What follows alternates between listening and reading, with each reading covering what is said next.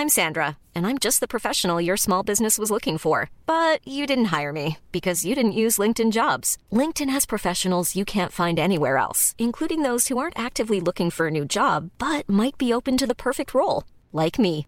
In a given month, over 70% of LinkedIn users don't visit other leading job sites. So if you're not looking on LinkedIn, you'll miss out on great candidates like Sandra. Start hiring professionals like a professional. Post your free job on linkedin.com/people today. En fait, Clémence, c'est notre M aussi.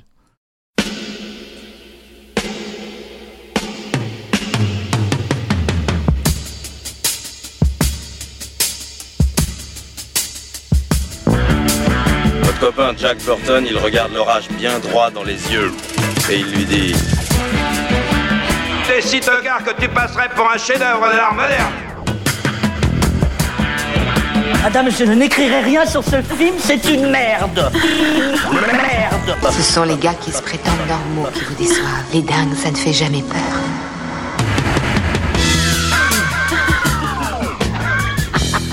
Elle nous connaît dans les coins, la frangine. Salut, c'est Clémence. Bienvenue dans Sale Temps pour un film, le podcast qui fait la pluie et le beau temps sur le cinéma. Tous les mercredis, on se retrouve pour vous parler de la sortie de la semaine. Derrière les micros, une bande de chroniqueurs, dont un qu'on n'avait pas vu depuis longtemps. Tiens, j'ai le plaisir de retrouver Rafik. Salut Bon, Rafik. bah, salut Clémence, on m'a promis un canapé alors je suis venu. et Stéphane. Salut Stéphane. Salut Clémence. Et oui, effectivement, on est dans un studio euh, refait à neuf. Vous en verrez peut-être quelques images euh, dans quelques temps. On est en train de peaufiner les derniers détails, mais, euh, mais vous verrez, on a refait la déco. Sur Twitch quoi. Voilà, ça sera Voilà. disponible sur Twitch. On vous tiendra au courant très vite. Et puis, à la technique, rien que pour vos oreilles, on le surnomme l'homme au tympan d'or. Bonjour Alain. Waouh. Salut Clémence. Et on dit merci à Latex pour l'habillage sonore. Son nom c'est Bond, James Bond, et c'est de lui qu'on parle cette semaine. Et oui, impossible de faire l'impasse sur Mourir peut attendre, le nouveau film mettant en scène le célèbre espion. Pour ce 25e opus, on retrouve pour la toute dernière fois Daniel Craig, mais cette fois exit le matricule 007. Le film s'ouvre sur un James Bond à la retraite qui se la coule douce aux côtés de Madeleine Swan. Mais si, rappelez-vous, elle était déjà présente dans Spectre, le film précédent. Alors bien sûr, pour Bond, le répit est de courte durée. Il finit par reprendre du service pour aider ses anciens collègues à retrouver un scientifique enlevé. Et évidemment, ce n'est que le début. So long, donc Daniel Craig, après Casino Royale, Quantum of Solace, Skyfall et 007 Spectre, l'acteur britannique incarne le personnage créé par Ian Fleming pour la cinquième et ultime fois avant de tirer sa révérence. Pour ce barou d'honneur, il est accompagné de Léa Seydoux, Rami Malek, Lashana Lynch, Ralph Fiennes ou encore Christophe Waltz pour ne citer que. Aux manettes, Kari Joji Fukunaga, découvert par le grand public grâce à la première saison de la série True Detective, il vient remplacer Danny Boyle, initialement annoncé à la réalisation, mais qui avait finalement quitté le projet mi-2018 suite à des différends artistiques. Côté scénario, en plus de Fukunaga, on retrouve des habitués de la saga, Neil Purvis et Robert Wade, mais pas seulement. Phoebe Waller-Bridge, qu'on connaît principalement pour les séries Fleabag et Killing Eve, est aussi de la partie. Tout d'abord programmée pour avril 2020, la sortie officielle est reportée plusieurs fois, notamment à cause de la crise sanitaire. La première mondiale a finalement lieu le 28 septembre 2021 à Londres. En France, Mourir peut attendre sort en salle ce mercredi 6 octobre. Alors, c'est le moment où je me tourne vers l'équipe. Mourir peut attendre, est-ce que ça valait le coup d'attendre? Est-ce qu'on va le voir au cinéma? Attention, Rafik, c'est nouveau. hein. Euh, tu peux répondre uniquement par oui ou par non. On va développer et rentrer dans le détail juste après. Est-ce qu'on va le voir au cinéma? Oui. Stéphane? Ouais. Ouais. Très bien. Eh bien, maintenant, vous allez nous expliquer pourquoi. Alors, Rafik, ça fait longtemps qu'on t'a pas vu, donc je propose qu'on commence par ton avis. Alors oui, ça fait longtemps que les salles de cinéma m'ont pas vu non plus. Euh, donc euh, pourquoi on va, le voir au cinéma? Euh, Déjà parce qu'en tant que film, ça ressemble à, à un film et en période de, de vache maigre, faut pas faire, un- faut pas trop faire le difficile. Moi, j'avais la sensation bah, d'être dans une salle et de regarder un film qui avait été pensé pour être vu dans une salle de cinéma. Alors ça va pas euh, chercher dans les dans les hautes sphères du, du, du cinéma d'action et de toute façon à mes yeux la franchise de James Bond n'a jamais vraiment côtoyé ces, ces sphères là. Au dé- au début, quand même, au mais au moins t'as pas voilà t'as la sensation d'être sorti de chez toi pour aller voir quelque chose. Euh, donc on, on reviendra un petit peu hein, sur euh, sur cet aspect purement cinégénique. Euh, donc en tant que film, oui, euh, je considère qu'il faut aller le voir en salle. En tant que James Bond, ça, ça va être euh, peut-être le débat de deuxième partie de, ce podcast. Euh, ouais, c'est-à-dire que en gros, ce qui est assez surprenant, y compris dans un James Bond, hein, je trouve, de ces dernières années, euh, c'est, euh, enfin, moi j'ai en mémoire euh, Quantum of Solace notamment, qui était littéralement irregardable. En fait, de, le montage était absolument aberrant, quoi.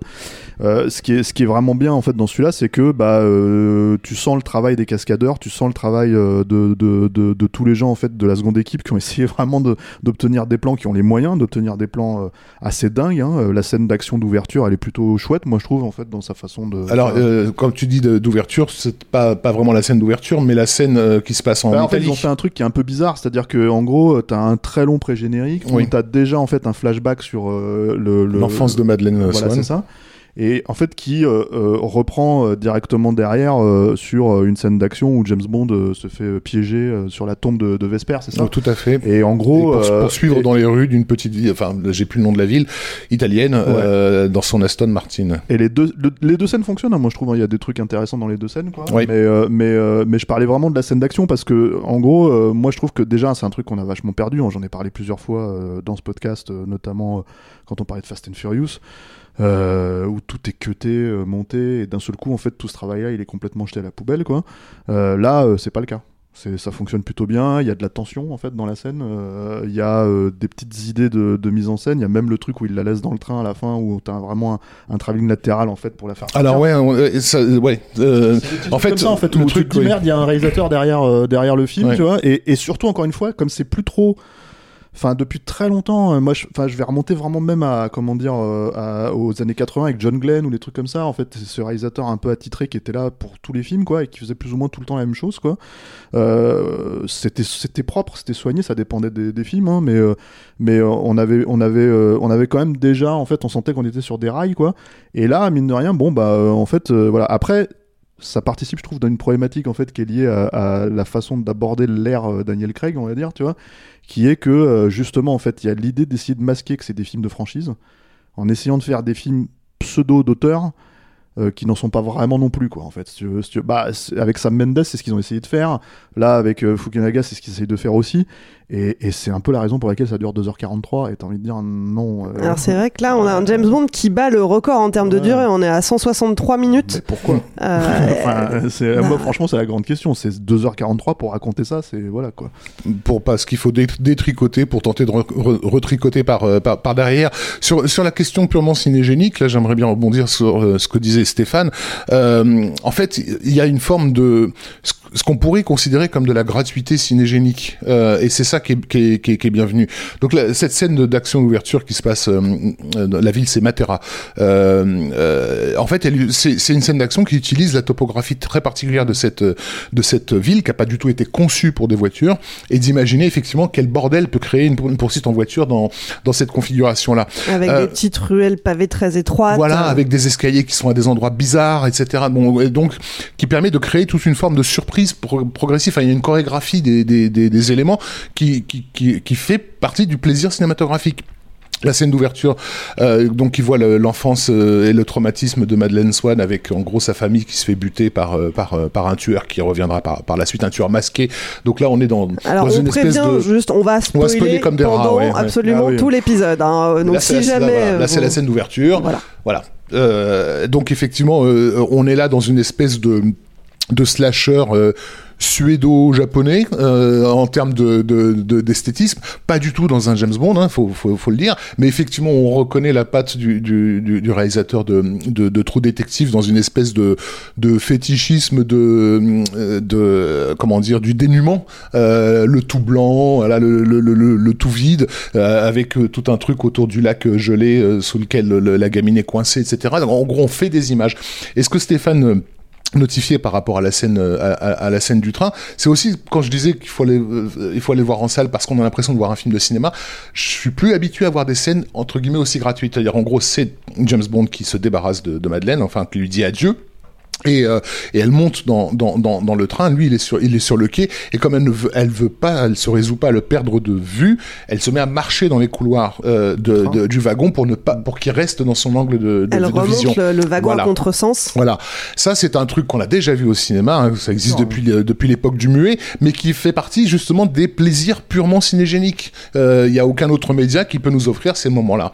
Euh, et, et, et donc c'est c'est aussi ce ce genre de truc qui te fait dire mais en fait oui je suis, je suis en salle, je suis pas en train de regarder euh, euh, un sitcom quoi. Et, c'est pour ces petites raisons là que, que, que, que le film mérite d'être vu euh, d'être vu en, Ouais, a- salle. Dans la scène finale, en fait, dans le bunker, il y a un plan séquence en fait d'action qui est bon. Moi, je trouve pas parce que j'ai déjà, je, alors je, je, contrairement à Rafik, je suis pas hyper fan de True Detective moi, et j'avais déjà un gros problème avec leur plan séquence en fait dans, dans True Detective. Mais là, il y a un peu c'est pareil, il y a un petit plan séquence en fait où ils essayent de suivre James Bond dans un couloir et tout. Dans un escalier. Ouais, dans un escalier, pardon. Et, et en fait, il, il, il grimpe le truc.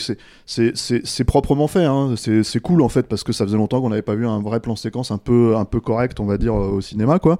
Mais c'est pas non plus, euh, c'est pas du De Palma. Hein, faut pas déconner, quoi. Mais disons qu'en fait, il y a tout un tas de trucs comme Il ça. il y a- y une intention voilà, en fait. dans la narration qui se pose en fait. C'est-à-dire, c'est de la pure narration. C'est-à-dire que la scène d'ouverture euh, avec la petite Madeleine, euh, elle a un rapport parce qu'il y a un truc qui se passe plus tard dans le film avec un enfant. Euh, elle a un rapport avec, comment dire, le fait que bah, quand elle, elle est sous l'eau, elle remonte. Tu comprends instinctivement que c'est d'elle qu'on parle, parce que même s'ils te le disent pas automatiquement. Enfin voilà, c'est des, des, des, des trucs comme ça en fait, tout bête. Euh, qui font que tu te dis il y a un réalisateur derrière le film en fait qui euh, à qui on a donné un peu les moyens alors c'est pas euh, encore une fois c'est pas du Hitchcock hein, mais c'est c'est- voilà c'est c'est c'est euh, c'est- c'est soigné Ça, ça- ça euh, fait, ça fait son taf. Alors, par contre, euh, Bon, il y a Hans Zimmer, Hans Zimmer Ouais. qui fait de la musique de merde, par contre, mais vraiment de merde. Alors pour le coup, t'as vraiment pas l'impression d'être dans un James Bond. Hein. Tu vois, la musique, enfin, je veux dire, expédions ça rapidement quand même, hein, parce que voilà. C'est Billie Eilish qui signe. euh, le, bah, c'est pareil, je suis pas trouvé ça. Moi, je l'avais pas euh, écouté en fait parce qu'elle est dispo depuis un an et demi du coup. Euh, je l'avais pas écouté en fait et du coup, je trouve ça un peu cheap aussi quoi. Je trouve ça un peu euh, comment dire, enfin, ça manque de corps, je trouve en fait cette chanson quoi. Mais bon, c'est rien à côté de la musique d'Hans Zimmer qui est littéralement, enfin, c'est c'est c'est la honte. Hein. C'est euh, c'est euh, c'est, euh, enfin, il s'est pas fait chier une seconde quoi. Et je crois que c'est la seule fois où il fait un James Bond en plus. Oui, Donc, le euh, truc c'est qu'en fait il, euh, bah, il fait aussi ce qu'on ce qu'on ce qu'on lui demande de faire, c'est-à-dire qu'il récupère des motifs musicaux des, des, des, des films précédents parce qu'il y a une intention Il y a des clins narrative, euh, voilà, à, renvoyer en fait à l'histoire de la franchise. Ce qui est un peu dommage parce que euh, ils ont ils ont sous la main un gars qui pour le coup est un vrai fan de James Bond et, et un, excellent compositeur qui est David Arnold, euh, qui depuis les années 90 essayait justement de de remettre l'héritage de, la musique de James Bond dans dans dans une nouvelle configuration musicale, on va dire. Mais comme il est pas assez punchy entre guillemets, euh, il est pas Zimmer quoi. Euh, donc ils ont préféré le, le père euh, le père Hans. Mais est-ce que dans la mesure où on est là pour clore aussi un chapitre quand même, c'est le, le dernier film de, de Daniel, de Daniel Craig, on l'a dit, est-ce que ça n'a pas du sens quand même de justement faire tous ces emprunts aux bandes son des, Ah, de- des films alors, précédents Moi, moi, alors les bandes son, je sais pas, mais déjà le, enfin si, en fait, c'est une bande son, mais c'est pas que la bande son, c'est-à-dire que en gros, il y a une ombre assez énorme, mais qui est une ombre en fait qui est là depuis. euh, C'est assez marrant d'ailleurs parce que c'est quand même un film qui a été vachement décrié quand il est sorti euh, euh, au service secret de Sa Majesté. Notamment à cause du fait que c'est George Lazenby qui joue le rôle euh, et que c'est la seule fois en fait qu'il a inter- interprété James Bond. Mais c'est il est hyper matriciel ce film en fait dans la saga. Et il le cite ouvertement avec la chanson de Louis Armstrong, mais pas que. Il le cite avec les thématiques. C'est-à-dire, en fait, le, le- au service secret de Sa Majesté, donc je spoil au service secret de Sa Majesté, si vous n'avez pas vu au service secret de Sa Majesté, qui a quand même maintenant presque 50 ans, enfin même plus, je crois, il a 50 ans. Euh, c'est le seul James Bond où, où James Bond se marie. Il, il trouve son égal, en fait, euh, qui est interprété par, euh, moi je trouve, la géniale. La meilleure, bah, James Bond girl de tous les temps, ouais. Diana Rigg, quoi, Mhm. qui est vraiment une actrice formidable, qui nous a quitté l'an dernier, quoi. Et en gros, le spoil en fait du film, c'est qu'elle meurt juste après leur mariage. Elle se fait, elle se fait à la base, euh, c'est Spectre, je crois, qui essaye de tuer James Bond, et en fait, ils se trompent et ils, ils- ils- ils- ils ratent leur coup, et, en fait, c'est elle qui meurt. Et c'est la fin, ça, ça dure littéralement une minute, hein, c'est la fin de- de- de- du truc, et c'est, euh, en gros, c'est une manière de dire, de toute façon, James Bond sera toujours James Bond. C'est-à-dire, en fait, il y a pas, euh, même s'il essaye de sortir de son rôle de James Bond, il pourra, il pourra pas y Il arriver. il peut toujours pas- rattrapé il peut par- pas se caser, quoi. Il peut pas, voilà. Et ça, ça, ça fait partie de la figure tragique du personnage. Là, ils font littéralement l'inverse. C'est-à-dire qu'en gros, en citant ouvertement en plus le film, c'est-à-dire que ah mais en fait James Bond il peut pas avoir de famille, il peut pas se marier, il peut pas machin. Bah je vais vous prouver que si. Bah oui, sauf que non. Sauf que non, et en fait, euh, enfin, sauf que non, mais sauf que si quand même, parce que en fait, le problème c'est que tu, alors, est-ce qu'on spoil, est-ce qu'on rentre dans le Non, oui, il faut, il faut spoiler. Euh, on a prévenu qu'on allait spoiler. Voilà. Une des raisons pour lesquelles Danny Boyle a refusé de faire le film, apparemment, c'est que quand on lui a dit il faut que James Bond meure, il a dit mais c'est une idée complètement débile. Et il a fait, moi je vais pas faire ça. Donc, euh, et Dieu sait que moi je suis pas un grand fan de Danny Boyle, hein, forcément, mais, euh, mais, euh, mais là il a raison, à mon sens, parce que. Enfin, pour moi, en tout cas, c'est comme ça que j'aborde le truc, c'est que j'ai l'impression qu'en fait, après 25 films, après 60 ans d'existence au cinéma, ils se sont posé la question de qu'est-ce qu'on pourrait montrer que James Bond n'a pas montré en fait jusque-là. Et en gros, ce que tu retiens pour moi quand tu sors de Mourir peut t'attendre, c'est que un, donc James Bond a une famille il a une petite fille euh, dont il ignorait l'existence, quoi. Euh, euh, il a une femme qu'il aime depuis X temps, ce qui était déjà plus ou moins amorcé dans l'idée qu'il peut savoir, comment dire, enfin vivre le deuil en fait d'une histoire d'amour et vivre le deuil en fait de, comment dire, d'une oui, parce que le personnage, enfin le personnage de Vesper est morte en fait dans, dans Casino Royale. souffrir de sa condition, euh, comment dire, euh, de, d'homme normal, ce qui n'est pas James Bond, hein, tu vois, c'est ça le truc, quoi. C'est-à-dire de souffrir en fait d'une rupture, de souffrir d'une trahison amoureuse, etc., etc. Euh, et de se sacrifier littéralement en fait pour le monde. Et là, alors outre le fait que moi je la trouve assez ratée la scène, comment dire, émotionnellement, c'est-à-dire que vraiment, enfin, je trouve ça assez, ça arrive comme un cheveu sur la soupe, mais on va peut-être en parler plus tard.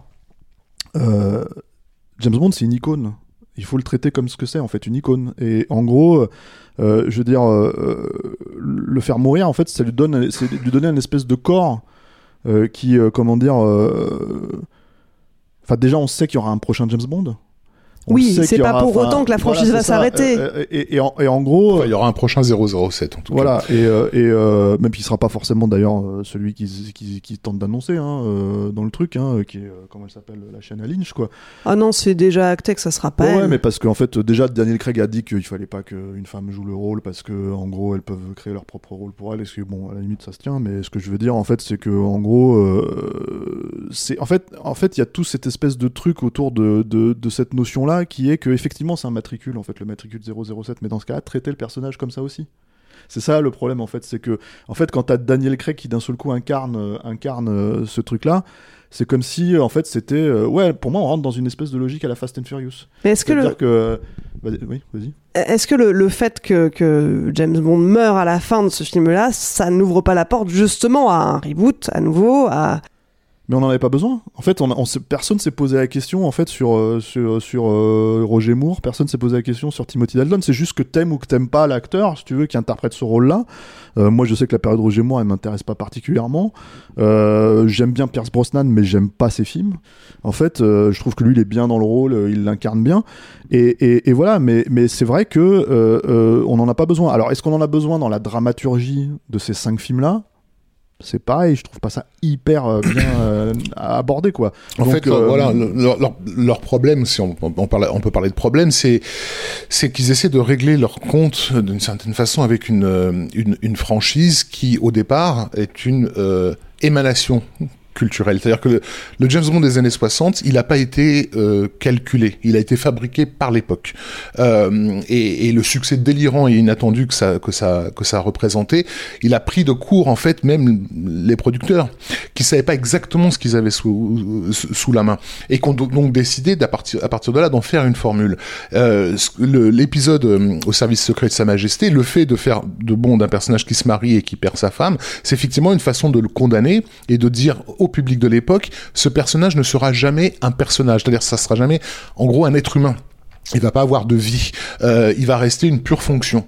Euh, et, et c'était l'ouverture d'une formule en fait. Et, les, et, les, James Bond se sont distingués par le fait d'être purement formulaïque, c'est-à-dire en gros on reprend tout le temps les mêmes euh, les mêmes séquences avec les mêmes personnages clés, Q, Penny, M. Ce qu'ils font d'ailleurs ici aussi, hein, encore une fois mais sans, sans chercher à, à, à, à, leur créer une quelconque backstory ou, ou, ou, à les inscrire dans une quelconque humanité. Ah, c'est toujours les mêmes ingrédients, la même recette. Voilà, avec des variations à chaque fois qui étaient les variations de lieu euh, et, et, et, quelques petites idées sur, euh, sur autour des scènes d'action, etc. et, des gadgets. et moi, je rajouterais un truc d'époque, c'est-à-dire qu'en fait, en gros, c'est pour ça que je suis pas d'accord avec toi en fait sur le fait que les James Bond n'ont pas forcément brillé dans le cinéma d'action, c'est-à-dire que même si euh, l'ombre d'Hitchcock est évidente en fait sur les débuts de, de, de Sean Connery. Euh, déjà, en fait, il y a une dangerosité en fait chez le personnage qui existait quasiment pas à l'époque en fait. C'est à dire que en gros plus encore une fois que le fait d'incarner un mal alpha etc etc moi ce que je retiens en fait de la période de connerie c'est que même si c'est ça hein, évidemment tu vois il y a, des trucs euh, il détourne une, une lesbienne enfin des trucs enfin c'est complètement ouf quoi tu vois enfin voilà c'est très très masculin tu vois dans la dans la logique des choses mais au-delà de ça c'est quelqu'un qui euh, comment dire est dangereux. Il tue c'est-à-dire, euh, il a ce qu'on appelle le permis de tuer. Donc en gros, euh, euh, et c'est quelque chose qui est vraiment mis en avant. Donc du coup, cette espèce de dangerosité s'en faisait un personnage complètement hors norme en fait dans ce qui existait à l'époque. Et quelqu'un qui se fout complètement de la vie d'autrui. Et en gros, c'est pas forcément. Alors que ce soit devenu une icône et que ce soit devenu un truc, c'est encore autre chose. Mais ce que je veux dire en fait, c'est que ces, ces scènes d'action-là, elles étaient vraiment créées en fait autour de ces logiques-là et surtout bah à l'époque, on n'avait jamais vu ça. Ce que je disais, c'est que euh, voilà, ce que, ce que je soulignais, c'est que dans les années 60, c'était pas quelque chose qui venait, c'était pas du top down, si tu veux. Non, non. Euh, c'était la culture populaire qui avait créé James Bond. Sauf que euh, la, la, dangerosité du personnage, son caractère euh, outrancièrement viril, par exemple, ça c'est un truc qui a été complètement oublié. C'est le public féminin qui l'a, qui l'a, qui l'a créé à l'époque. C'était pas une intention des producteurs de se dire, on va créer un, un, un fantasme dans lequel tous les hommes vont, vont, vont plonger. C'est le public féminin qui a répondu extrêmement favorablement au jeu très euh, rugueux de, Sean Connery et les mecs se sont dit ok on tient un truc là. On, le on, le lâche pas. Donc ce qui est aujourd'hui rigolo parce que quand on revient sur le caractère euh, euh, comment dire paternaliste misogyne de James Bond d'oublier que c'est un public féminin qui l'a demandé à, à, à, cette époque là parce qu'elles avaient envie d'être secouées dans les années 60 en fait par euh, ce genre de, de, de figure et, et moi, mais moi, ensuite dans les années ouais. dans les années suivantes il s'est mis à suivre des modes c'est à dire que bah, déjà, au début devenu un gros beau. Non, mais je veux euh, dire... dans, dans, son rôle euh, culturel, on va dire. C'est-à-dire que dès le début des années 70, il y a le succès euh, des films de Kung Fu, il y a le succès des films voilà. de, de, de Black Spotation, et donc on, on, se dit, ok, on va mettre du, de, on, va, on, va, mettre ça dans James Bond. Il y a Star Wars qui arrive, euh, eh ben on va envoyer James Bond dans l'espace. Bon, il donc à partir de là, temps, à partir de là, il, il a suivi l'air voilà, du temps parce ça. que c'était devenu une formule de toute façon. Et, euh, et le pro la problématique de l'air du temps, c'est que ça s'est vraiment arrivé jusqu'à vraiment dans les années 90-2000. C'est-à-dire qu'en gros, quand tu regardes Permis de tuer par exemple avec Timothy Dalton, c'est un Joel Silver en fait euh, de l'époque de, de Die Hard et de, et Rambo fatale quoi. Et en fait euh, et, Ram et Rambo. Ouais, je... bah, James Bond a fait son Rambo aussi. Hein, mais c'est pareil, en fait, moi ce qui me fait marrer, c'est, tu veux, c'est quand tu regardes même le, le, le Brosnan où d'un seul coup, en fait, le méchant c'est Internet, en fait, dans, dans un des films. tu vois, c'est des trucs comme ça où tu fais, bon alors, c'est quoi cette nouveauté Internet? Allez hop, on la cale dans le film. Tu vois, donc c'est des trucs en fait où. Et, et, et, et, le, problème en fait, c'est que donc du coup, quand tu fais des films comme ça, on va dire, euh, quand t'es dans cette formule-là, quand tu en arrives à un truc comme Mourir peut t'attendre, c'est que t'as tout un truc autour du virus, par exemple, dans le film, t'as tout.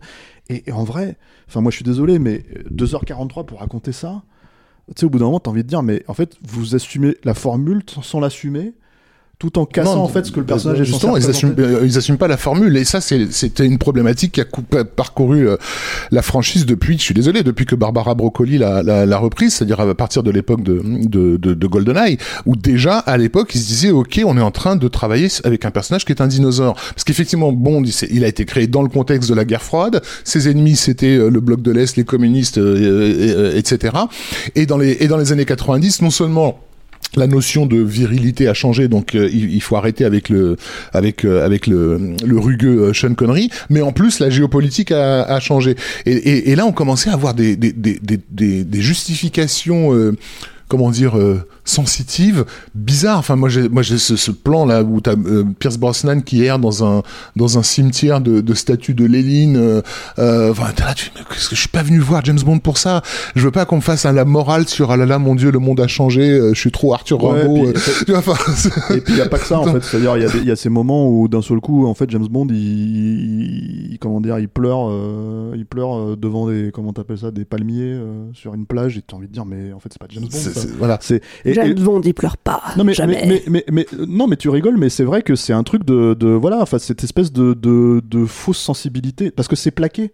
Ça ne colle pas avec le personnage en fait. C'est-à-dire que et donc on en vient à ce qu'on dit sur mourir peut attendre, c'est-à-dire qu'en fait le, le fait de lui donner un gamin, déjà tu me l'as dit toi-même en antenne, le mec il, il, il, il exprime zéro émotion. Alors c'est vrai que il découvre qu'il a un enfant, euh, donc. Euh, pour, faire le, raccourci, donc Madeleine Swan, il la quitte dans ce train et puis euh, l'histoire reprend cinq ans après et il découvre un petit peu plus tard dans l'histoire, il retrouve Madeleine et il découvre qu'elle a une fille âgée de 5 ans.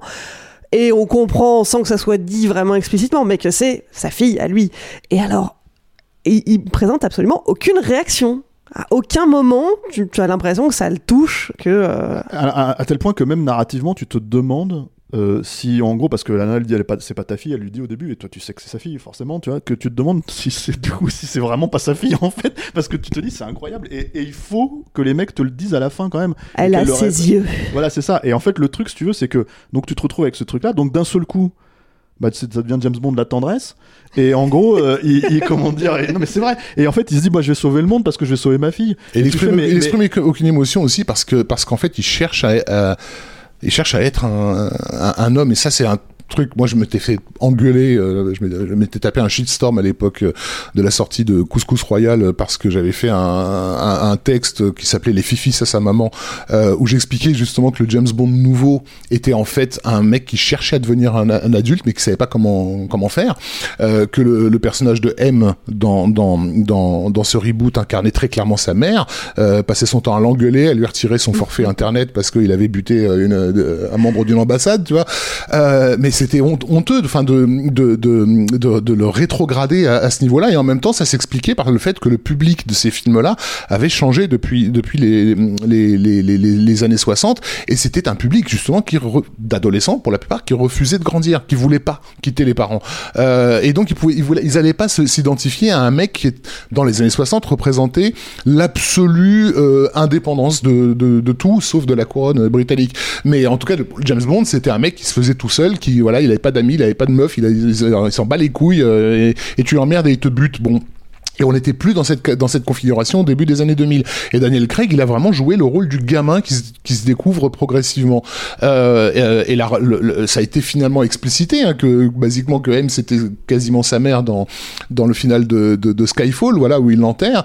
Euh, et donc aujourd'hui, avec, avec celui-ci, bah, voilà, il, il, il est l'heure pour lui de devenir un, un, un, père, quoi. Et, et on te montre, bah, il sait pas comment s'y prendre. Et le jeu de Daniel Craig, il est calqué là-dessus. C'est-à-dire, c'est un, un jeu où pour si, si t'es adulte, c'est parce qu'en fait tu fais la gueule. Euh, mais c'est vrai ça, c'est vraiment ça. Enfin, je, là où tu demandes pas à Sean Connery de faire la gueule pour montrer que c'est un adulte. Euh, il, a, il rentre dans une pièce, il impose sa présence parce que il sait qui il est et ce qu'il doit faire.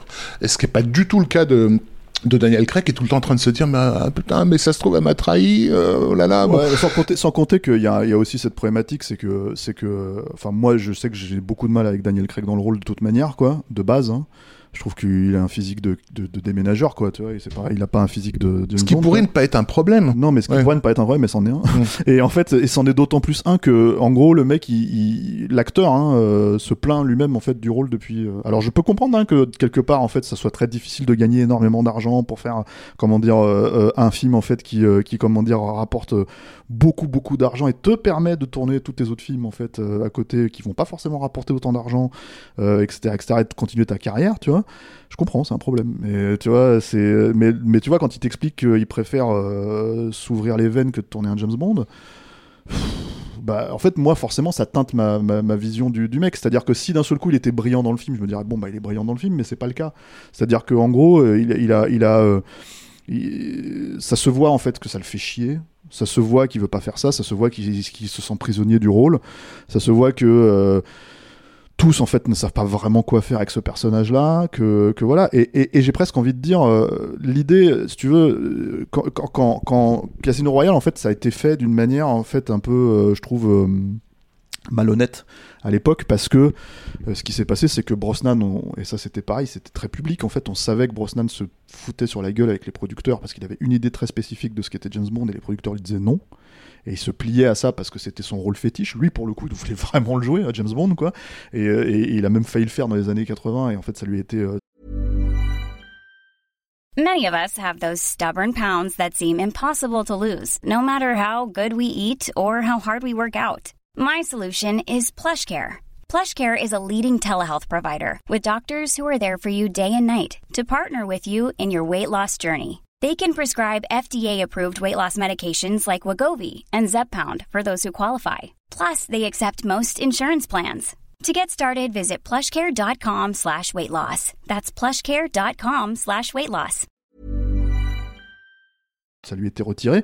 Et finalement, il l'a joué dans, dans l'affaire Thomas Crown, son James Bond. Ouais, ouais, mm. James Bond. Et en fait, le truc, en gros, c'est que ce, ce... quand Tarantino a dit qu'il voulait faire euh, Casino Royale dans les années 60 avec euh, Pierce Brosnan dans le rôle, etc., etc., Pierce Brosnan s'est jeté sur l'idée. Il a dit, mais regardez, il faut qu'on fasse ça, il faut vraiment qu'on fasse ça, c'est une super idée. Et c'est une super idée parce que, en vrai, le truc, c'est que aujourd'hui, si tu veux pas faire James Bond, bah refais James Bond dans les années 60. Déjà, il y a un problème avec James Bond, c'est que ça a été surparodié. Surparodié, c'est-à-dire qu'en fait, tu peux pas. Euh, voilà, enfin, il y a Austin Powers qui reprenait littéralement des, gags de. Euh, euh, comment dire, de Roger Moore, quoi notamment avec les, les deux jumelles euh, asiatiques, quoi, euh, ou enfin des gags de merde, hein, des gags de beauf en plus, tu vois, des trucs genre fuck you, enfin des trucs comme ça, quoi. Des fuck you et ouais, voilà, c'est ça.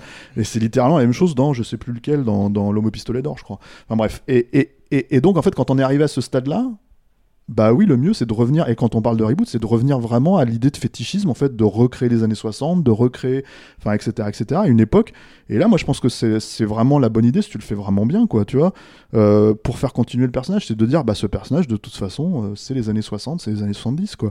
Et, en gros, euh, le faire, en fait, aujourd'hui avec euh, L'aura actuelle, ce n'est plus traiter ce personnage-là. Et c'est tout le problème en fait de là-dedans, c'est-à-dire se poser la question de est-ce que c'est un 007 ou pas en fait vis-à-vis du personnage de la chaîne Et ça c'est pareil, ce personnage-là, c'est tellement un acte manqué.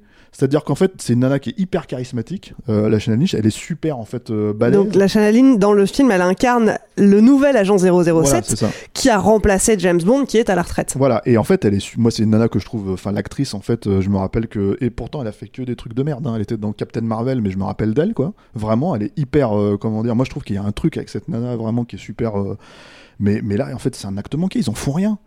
Ah, c'est pire que ça, c'est carrément insultant. Enfin, je veux dire, c'est un token. Hein. Elle, ne sert absolument à rien. Elle est toujours en retard.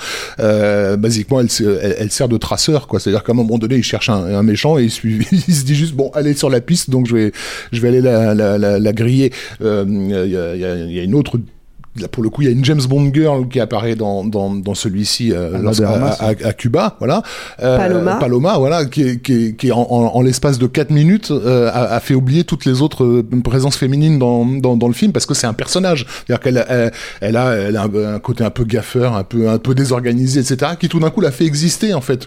et, et alors, bah, ces personnages féminins, on, le disait en entrant, hein, c'est Phoebe Waller-Bridge qui a été embauchée a priori à la demande de Daniel Craig Mm. pour justement creuser ces personnages féminins et ajouter aussi une touche d'humour, notamment dans les dialogues. Alors, pourquoi sur ce personnage de Paloma, il laisse justement faire, c'est-à-dire la, possibilité de créer un personnage euh, truculent, euh, agréable à voir, euh, et, pourquoi ils font de 007 un, token, enfin vraiment un, un, objet qui, un pot de fleurs, un truc qui sert, qui sert vraiment à rien, si ce n'est à, à, dire oui, c'est possible que 007 soit une femme. Il y, y, a en plus derrière ça une forme de comment dire Moi, je pense que dans leur tête, c'est un respect qui en, réalité transpire le, désir de revanche. Euh, le premier Bond, c'est, Dr No, ça se passe en Jamaïque, euh, et c'est un Bond qui, a été fait dans un, à l'époque, à la fois dans un désir, vaguement touristique et de rapprochement euh, politique avec, enfin entre, basiquement entre l'Angleterre et la, et, la, et la Jamaïque mais il y avait un rapport colonial qui était manifeste dans, dans, ce film-là. Et on se, doutait que, se doute que quand, James Bond va en Jamaïque, s'il a envie de se taper une meuf, il ne demande pas euh, finalement son, autorisation. Et là, il y a, y, a, y a, une scène où ils croisent donc cette Jamaïcaine dans, dans, dans, une discothèque et où ils ont un échange de regards en mode je vais te sauter dans dans la scène euh, dans la scène suivante. Elle l'accompagne jusqu'à sa baraque en euh, sur, sur un scooter. Et, et, et c'est là où en fait elle, elle se révèle être euh, un agent 007 en mode ah je t'ai bien eu tu enfin, voilà. On, on, va pas refaire ce qui se faisait dans les dans les dans les dans les 60s euh, donc il y a, y a un côté vous, vous, voyez on a vu les films on les a étudiés et en même temps on se on, on, on se tient à distance de ce que c'est de, des valeurs que ces films Parce que ça, pour projeter comment? Parce que c'est puant à leurs yeux. Oui, bien Mais sûr. le truc, en fait- mais en il y a- après- il y, a un paradoxe dans, dans, dans le fait de vouloir créer un, un, un arc narratif, parce que là, depuis euh, Couscous Royal, il y a un, un arc narratif qui a été créé vraiment autour du, du, du personnage de Bond, en, en se servant de tout ce qu'il a été avant pour la- l'infuser, parce qu'il faut le dire aussi, le film, ce- ce- celui-ci, il débute par une référence visuelle à Dr No au niveau du, du générique.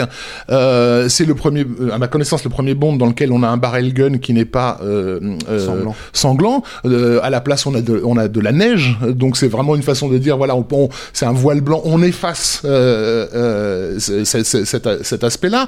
On, on a dit comme que, que la chanson. Euh, We have uh, all the time in the world euh, est, est un motif musical récurrent en fait dans, dans, dans, dans le film. Il y a plein de, de, références. Bon, évidemment, euh, le fait qu'il va, qu'il va sur la tombe de de son de, de sa femme euh, euh, assassinée renvoie à rien que pour vos yeux euh, où il se faisait aussi attaquer euh, alors qu'il était sur la tombe de sa de, sa femme assassinée. Euh, en fait tous les épisodes tout ce qui a vaguement créé tenté de créer une consistance au personnage de Bond dans dans, dans la série est repris pour être intégré à, la narration en mode on rend hommage à tout voilà à, à- à tout ce qui a tout ce qui a constitué le, le, le, le mythe Bond et en même temps on aime on n'aime pas ça on s'en tient à distance donc c'est là Enfin, où il y a cas, en tout cas, on est- c'est, c'est- où on essaie de le retourner quoi Il y a une dissonance, quoi. Mais ça, c'est ce qu'ils font depuis le, le Casino Royal. Hein. euh, c'est-à-dire qu'en fait, en gros, euh, il y, a, il y a toute cette idée de, de dire voilà, en fait, euh, tu peux pas objectifier, euh, euh, objectifier euh, Ursula Andress en fait qui, qui sort de la plage, donc on va le faire avec James Bond. Sauf que t'as envie de dire, mais James Bond aussi il était torse poil en fait. Dans, dans... Je comprends pas la logique en fait, si tu veux. C'est-à-dire que Oui, mais lui, gros, il avait pas- un rôle. mais sauf que c'est pas. Bah, Ursula Andress aussi, pour le coup, dans, dans, dans Doctor No. Mais le truc, si tu veux, c'est que, en fait, indépendamment de ça, si, si, parce que ça, c'est pareil, en fait, il y a plein de Bond girls qui sont pourries, hein. Ça, c'est vrai, hein. mais il y en a quelques-unes qui sont vraiment bien. Et le truc, si tu veux, c'est que c'est pas non plus, euh, tu vois, enfin, il y a des vrais personnages, tu vois, et je parle pas de, de dans, dans, dans le de Pierce Brosnan, hein. je parle vraiment même dans les années euh, 60 et tout, quoi. C'est juste que, euh, comment dire, euh, en fait, la problématique, si tu veux, c'est que c'est effectivement c'est le regard du spectateur. C'est pas en fait ce que le film a forcément fait. Comme le disait Rafik au début, c'est-à-dire que vraiment il y a le regard du spectateur. Et, et- oui, c'était des choses qu'on qu'on ne voyait pas à l'époque. Une nana qui sort en bikini sur la plage, on le voyait pas dans les films en fait parce qu'il y avait une- un côté prude, un côté machin, etc., etc. Et en gros, évidemment, c'est devenu une poster girl, d'accord, tu vois. Mais en gros, moi, je connais personne qui va foutre Pierre- euh, pas sur Daniel Craig en fait sur son voilà. Donc en fait, tu ne Pensez, recrées rien. je te- Bah, non, je ça, t'as pas. pas de poster de Daniel Craig au-dessus de ton lit moi non, c'est sûr, tu vois. Non mais je sais qu'il y a des, il y a- je sais que pour le coup il y a pas mal de femmes en fait qui trouvent euh, cette scène euh, comment dire sexy et tout. Hein, euh, et d'accord, très bien, il y a pas de problème quoi. Mais moi c'est pas, en fait c'est pas, c'est l'intention derrière que je trouve bizarre. C'est-à-dire qu'en fait à ce stade-là, autant ne pas faire un James Bond en fait. C'est ça que je veux dire. Autant créer votre propre truc en fait et faites ce que vous voulez avec. C'est juste que là James Bond ça existe depuis X années. Donc c'est bizarre en fait de de- de- d'avoir cette espèce de rapport euh, amour-haine en fait vis-à-vis de de- de- de- d'une création qui est en plus une création et ne pas et ne Parce pas faut- et ne faut- pas reconnaître que la simplicité de cette création parce que il faut le dire hein, les James Bond originaux sont des films simplistes euh, ça- que, que ça a été créé par un contexte compliqué. C'est-à-dire que euh, James Bond c'est euh, d'un côté on, on a voulu dire que c'était effectivement euh, l'Angleterre euh, coloniale au service secret de sa majesté et tout le bordel. En gros qu'il était là pour servir les intérêts comment dire l'idéologie britannique de, de, de, de son époque. Et en même temps c'est un, un, objet contre-culturel dans les dans, dans les 60s qui annonce la révolution sexuelle à venir. C'est le double enfin il est euh, c'est une figure simpliste mais c'est une figure simpliste qui est née d'une société compliquée. Euh, et aujourd'hui on règle ses comptes avec la simplicité de la figure euh, en disant bah oui mais tout ça c'est pas bien euh, Non, mais en plus, le- pas ça, la misogynie de James Bond c'est pas bien a- non mais la misogynie de James Bond elle renferme beaucoup plus que que juste de la misogynie Euh, et, et si vous voulez euh, comment dire faire durer la franchise nourrissez-vous de la complexité de la société d'aujourd'hui Euh, et là peut-être que vous aurez de quoi construire euh, Mais ce qui était, ce qui était- ce était aussi la bonne idée, moi je trouve, d'aller chercher justement Phoebe Waller-Bridge hein, à la Mm. base. hein. C'est juste que, en fait, je trouve que son apport, il se sent pas énormément en fait dans le film, quoi. Parce que après, il y a des problématiques de narration, on va dire. C'est-à-dire que, en gros, pour moi, ce que je retiens en fait de Mourir peut attendre, c'est voilà, ce que j'ai dit, c'est en gros, t'as deux, trois scènes d'action. Euh, pas trop mal, tu vois. Effectivement, le personnage de Paloma qui est sympa. Euh, euh, la Shanna Lynch qui mais littéralement disparaît derrière. Quelques plans en fait dans des scènes d'action, des trucs comme ça. Et cette idée que bah il a un gosse et il meurt. Et en gros, Et, et, et, et avec cette idée que, parce que toute l'idée de Casino Royale, c'est donc de re- rebooter, entre guillemets, James Bond, de recréer à leur manière à eux ce que représente Spectre, ce que représente, euh, comment dire, euh, euh, Blofeld, etc., etc. Et donc là, euh, c'est pas que des références, c'est que moi j'ai l'impression qu'ils se sont complètement, parce qu'on en a pas parlé du méchant vraiment, mais euh, Justement, je voulais qu'on y vienne. voilà, le mec porte un masque no, tu vois, il a, il a une, euh, comment t'appelles ça, euh, une base en fait perdue, euh, tu vois. euh, Donc, Qui est la base le, du le Dr. méchant, No, c'est hein. voilà. Lucifer Pas Safin, voilà. et il est joué par Rami Malek. qui aurait dû être Doctor No dans leur version à eux. Donc, et en fait, t'as l'impression qu'ils se sont déballonnés. À la dernière, ils ont dit bon, on va pas l'appeler comme ça parce que en fait, euh, en gros, euh, c'est, c'est- ça la fait pas quoi, tu vois. Mais Il possède un, un Poison Garden qui est une référence au, au Garden of Death, euh, rien que pour vos yeux. voilà. Et, et- et en fait, si tu veux, donc c'est très bizarre parce que tu sais que euh, ça s'inscrit dans un espèce de truc aussi où comme c'est, la première fois dans, l'ère euh, de James Bond que fait les films se suivent littéralement. C'est-à-dire qu'en gros, en fait, de Casino Royale jusqu'à jusqu'à Mourir peut attendre, en fait, les cinq films peuvent se regarder comme des suites directes euh, avec des personnages qui reviennent et qui vraiment en fait ont un rapport parce que Félix Leiter il revenait tu vois dans plein de films euh, où des fois t'avais des actrices en fait qui jouaient James Bond qui revenaient en fait euh, dans euh, comment dire euh, dans d'autres films mais c'était pas les mêmes personnages tu vois là c'est vraiment c'est les mêmes persos ça, s'enchaîne. ils ont vraiment en fait voilà et, et en gros ce film existe donc par rapport à ce qui a été mis en place dans les précédents films, mais aussi euh, comment dire euh, euh, par rapport à ce que qu'est-ce qu'on n'a pas fait en fait dans la franchise. Donc du coup, au final, en termes de narration pure et dure, ce qui reste, c'est ça. C'est-à-dire en fait euh, tout, tout ce qui est de l'obligation, on va dire, de James Bond, euh, ces moments où en fait il faut faire plein de trucs super technologiques avec des super technologies de nanotechnologie, de machin de bidule pour sortir un, un gars d'un. Enfin, tu vois, tu te dis ok, ça marche comment? Mais tu et en fait ils prennent pas du tout le contexte de qu'est-ce que tu pourrais avoir en fait technologiquement aujourd'hui de vraiment. T'as vraiment l'impression que c'est euh... Bah, ça- bah, c'est la monstre, la- c'est la montre laser, tu vois, ou ce genre de truc. En fait, c'est vraiment, t'as l'impression que c'est des trucs genre, eh, euh, si on dit le mot euh, nanotechnologie, euh, on peut faire ce qu'on veut, tu vois? Et, et en fait, si tu veux, t'as envie de Non, dire, non, bah non. non, enfin, je sais pas si vous voulez faire un truc pseudo-réaliste, parce que c'est ça aussi Casino Royale, c'est que ça sortait de l'époque. Alors, on s'entend, hein, euh, pseudo-réaliste, mon cul, mais tu vois, je veux dire, euh, ça sortait de l'époque de, de, Bourne, euh, Bourne et tout ça, etc., etc. Ça pompait littéralement ça, hein. C'est-à-dire que, en fait, euh, Casino Royale existe de cette manière-là parce que, en fait, il y avait Jason Bourne de trois ans avant, quoi. Euh, euh, donc, si tu veux vraiment créer ce truc-là autour de ça, bah arrête de faire euh, ce que, enfin, dans ce cas-là, arrête de. Mais ils peuvent pas, parce que qu'est-ce qui s'est passé? C'est une problématique familiale aussi, James Bond. C'est-à-dire qu'en gros, Barbara Broccoli et Michael J. Wilson, c'est euh, euh, les enfants de Broccoli euh, et Salzman. Et en gros, Les producteurs voilà, des originaux. des originaux. euh, sur les euh, combien 20 euh, non, Ouais. euh, 15 premiers et en gros euh, euh, euh, l'idée même Ils ont, ils ont à ça, gérer un héritage, on va Voilà. dire. Et, Et- un héritage d'autant plus compliqué que faut pas, pas le sous-estimer non plus. hein. James Bond, c'est au-delà de- du fait d'être une franchise de cinéma, c'est aussi un symbole d'eux. Euh, c'est c'est quelque chose qui a toujours été très très proche à tout point de vue des services secrets anglais. C'est-à-dire pour, pour eux, c'est le- leur représentant, donc ils vont pas non plus, laisser n'importe quoi se faire avec, euh, avec ce personnage-là. et, et Au c'est la- et fil la des- phrase et c'est- mais, Au ah, fil des c'était- décennies, en fait, tout- tout- tous les intérêts euh, britanniques ont été défendus par, par, par la franchise euh, Bond. À l'époque où il fallait faire des talibans euh, les nouveaux héros de la liberté, voilà, bah, James Bond allait, allait faire copain-copain avec les talibans en, en, en Afghanistan. Et là, ce truc qu'on a aujourd'hui sur... euh, sur comment dire l'ADN euh, ciblé par des, nanobots euh, qui, qui font en gros un, virus spécifique à, la, personne en fonction de son code ADN, ça fait partie de, de, de- de- de- des délires qui, qui, euh, sont questionnés assez ouvertement euh, par, par ces services secrets. Donc ils font avancer leur euh, propagande. On va, enfin, je veux dire, il y, a, il y a aussi cet aspect-là hein, qu'il faut pas oublier dans les dans les James Bond. Ça, c'est aussi de la propagande. Et- Euh, mais avec la logique aussi, donc vis-à-vis de James Bond, de tuer le père. C'est-à-dire qu'en fait, en gros, euh, le truc qui est très étrange, c'est que Broccoli, le père, avait dit en fait, ne faites ce que vous voulez, ne baisez pas la franchise. C'était vraiment, c'est ce- c'est limite, t'as l'impression que c'est des mots sur son lit de mort, tu vois. Et en fait, en gros, bah, d'une certaine manière, euh, alors moi je pense que la franchise était baisée depuis un moment, hein, en vrai. hein. Moi je suis, je suis très bizarre, hein, ce, que je, ce que je vous disais en antenne en fait. Moi je, je- suis né dans les années 70, donc mon James Bond à moi à la base c'est Roger Moore. Euh, j'aime pas du tout les Roger Moore, j'ai un fétichisme en fait pour, pour Sean Connery. Euh, c'est pour moi ça s'arrête. euh, le dernier vrai James Bond c'est euh, euh, c'est au service secret de Sa Majesté et après c'est chut, tu vois c'est plus rien à foutre quoi. Et en gros euh, et en gros bah, il y a peut-être un ou deux que j'aime bien euh, comme ça, mais c'est pas des bons films quoi. Et en vrai, euh, euh, euh, c'est pas normal parce que je devrais pas être nostalgique de ce truc-là. C'est que ça veut dire que ça représente quand même quelque chose de très spécifique, très ancré dans sa période. Et, et en gros, pour moi, James Bond, ça aurait dû s'arrêter dans les années 60. Et, et en vrai, euh, ça fait. Plus, plus de 20 ans. 18 films qu'on tire à la ligne. Ouais, ouais. donc, euh, donc, euh, donc, euh, donc voilà. Mais après, toute cette idée, donc c'est quelque, quelque part, ils l'ont quand même fait, ils l'ont quand même baisé la franchise en fait de toute manière. Mais, euh, mais, euh, mais pas en termes de financement, en fait, pas en termes de ce que ça rapporte, parce que c'est énorme en fait. Ça a jamais autant rapporté d'argent. Euh, euh, c'est pour ça aussi que Daniel Craig, par la force des choses, même si c'est pas mon cas, et apparemment il est extrêmement populaire dans ce rôle-là.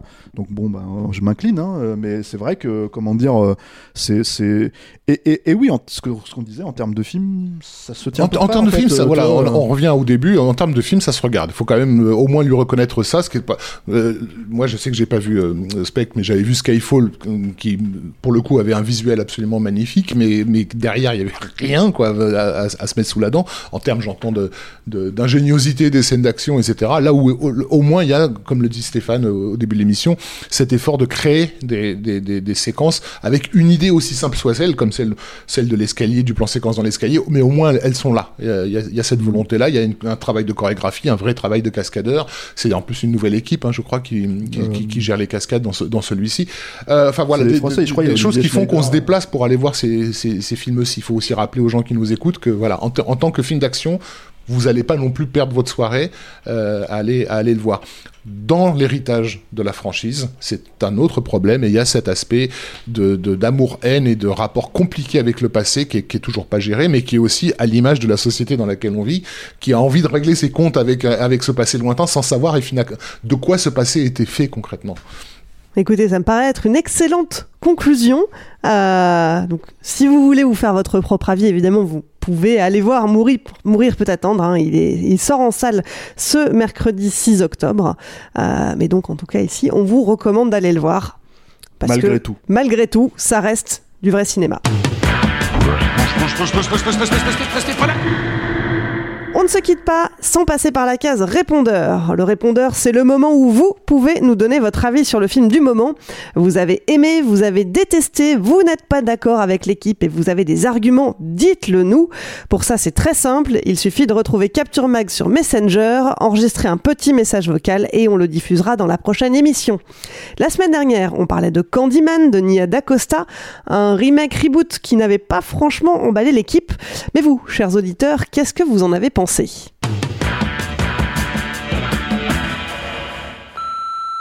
Salut à vous, l'équipe de Capture Mag. Bah déjà, félicitations pour votre travail. Je vous écoute toutes les semaines avec grand plaisir. Cette semaine, c'est au tour de ce odieux remake de Candyman. Je trouve que rien ne va dans ce film. C'est une catastrophe. J'ai beaucoup, beaucoup aimé l'original. Pour moi, l'original est un chef-d'œuvre. Là, on est très, très, très, très loin. Le message euh, sociopolitique euh, d'une lourdeur pas possible, comme pour toutes les productions euh, de Jordan Peele que j'exècre absolument. Alors, rien ne va, hein, c'est mal foutu, ça ne fait pas peur, euh, le script est catastrophique. C'est une suite, hein, clairement, du premier Candyman. Dans l'absolu, c'était pas forcément une mauvaise idée, mais c'est tellement mal exécuté que c'est à éviter scrupuleusement. Surtout, ne regardez pas ce film. Bon, le film n'a pas grand intérêt, on a vu bien pire, mais on a surtout vu beaucoup mieux. Je voulais surtout parler du gros crachat fait à la gueule du personnage d'Hélène dans l'original. Et je dis pas ça parce que Virginia Madsen est un fantasme de jeunesse, pas du tout. Alors on se prive pas de la citer, mais on n'évoque jamais le fait qu'elle est un peu devenue Candyman à la fin du premier quand même. Et puis elle le sauve le bébé, donc faire du nouveau héros un martyr voué à devenir le méchant, ça fout en l'air tout ce qu'essaye de raconter Candyman, notamment sur la question sociale. Et ça c'est franchement dommage. Salut Capture Mag, bon je vais défendre un petit peu Candyman, je l'ai trouvé plutôt pas mal. C'est surtout l'histoire que je trouve sympa, en étant la mythologie du premier, on suit ce qui arrivait à certains protagonistes sans trop spoiler. Après on va pas se mentir, c'est vrai que ça manque un petit peu d'ambiance, ça fait pas peur, il y a pas le côté crasseux avec genre les abeilles qui sortent d'un cuvette de chiottes, il y a pas le charisme de Tony Todd et ça manque beaucoup. Euh, le côté prétentieux artistique, je trouve que ça aurait pu être une bonne métaphore, mais c'est vrai que comme c'est pas très lié, euh, le film euh, devient un petit peu ce qu'il cherche à critiquer. C'est sympa, euh, on n'en sort pas déçu, euh, donc voilà, moi, bon film pour moi. Moïsakis, Moïsakis, Moïsakis, Moïsakis, Moïsakis. Oh, bah ça va en fait, c'est pas si terrible. Ah, grosse bête.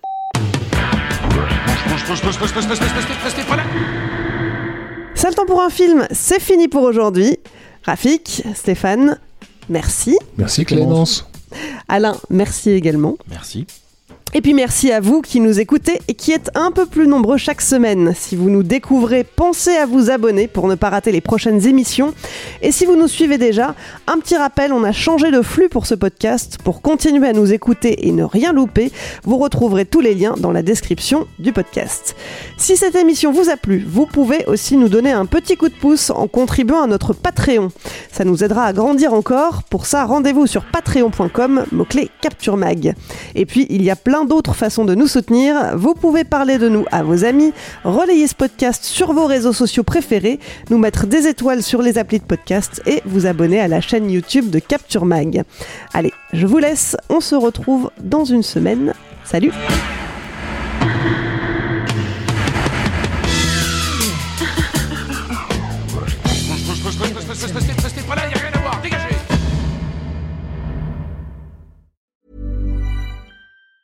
Planning for your next trip? Elevate your travel style with Quince. Quince has all the jet setting essentials you'll want for your next getaway, like European linen, premium luggage options, buttery soft Italian leather bags, and so much more. And it's all priced at 50 to 80% less than similar brands. Plus, Quince only works with factories that use safe and ethical manufacturing practices. Pack your bags with high-quality essentials you'll be wearing for vacations to come with Quince. Go to quince.com slash trip for free shipping and 365-day returns.